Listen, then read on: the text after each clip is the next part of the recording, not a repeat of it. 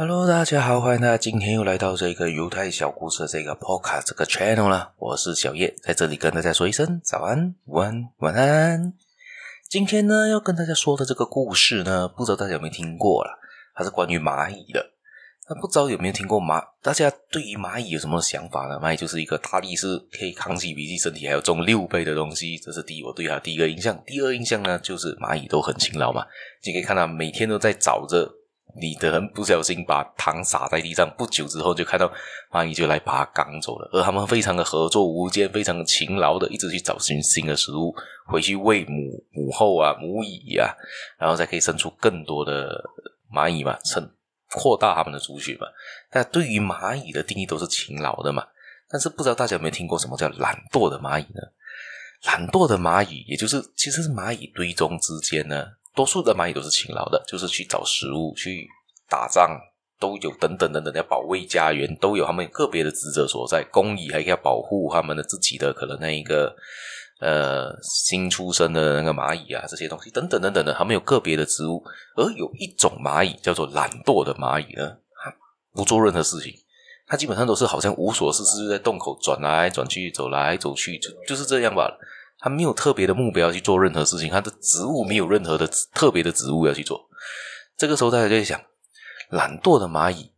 到底它的存在有什么意义呢？其实懒惰蚂蚁存在意义是非常非常重要的。它怎样重要呢？它重要的地方不在于是它懒惰的那个定义，而它的重要点是因为它的工作其实不是去，因为你要去找食物有有有有一个部分的人可以负责了，你要去做其他事情有另外的工蚁可以负责了，要做这个有做那个的，打仗有打仗的工那个兵蚁去打了，而它本身主要负责的责任是什么？就是去探查附近的情况。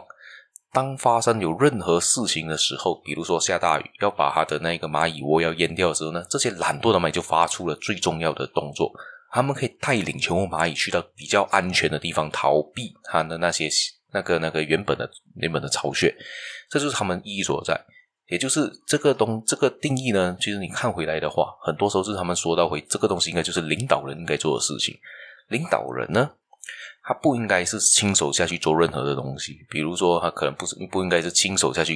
呃管员工，可能你有其他的经理可以管的嘛，你是领导人嘛，你不应该去管，而你做的真正事情呢是做决定，而去思考要怎样去领导整个团队，给出一个大方向，而做决定来要要要怎样处理这些危机，要怎样看到更好的契机，要怎样看到更好的机会，而这个才是整个懒惰蚂蚁带出来的这个定义啦。不知道大家有没有对于这个什么呃这个故事有什么想法呢？或者有什么其他遇到这样的情况，可以也可以留言让我知道。好，我今天故事也们也就分享到这一边，别忘了继续的订阅我，继续的收听我的节目，继续的分享出去给你亲朋好友，还有别忘了帮我节目点个赞呐。我们下期节目再见了，拜拜。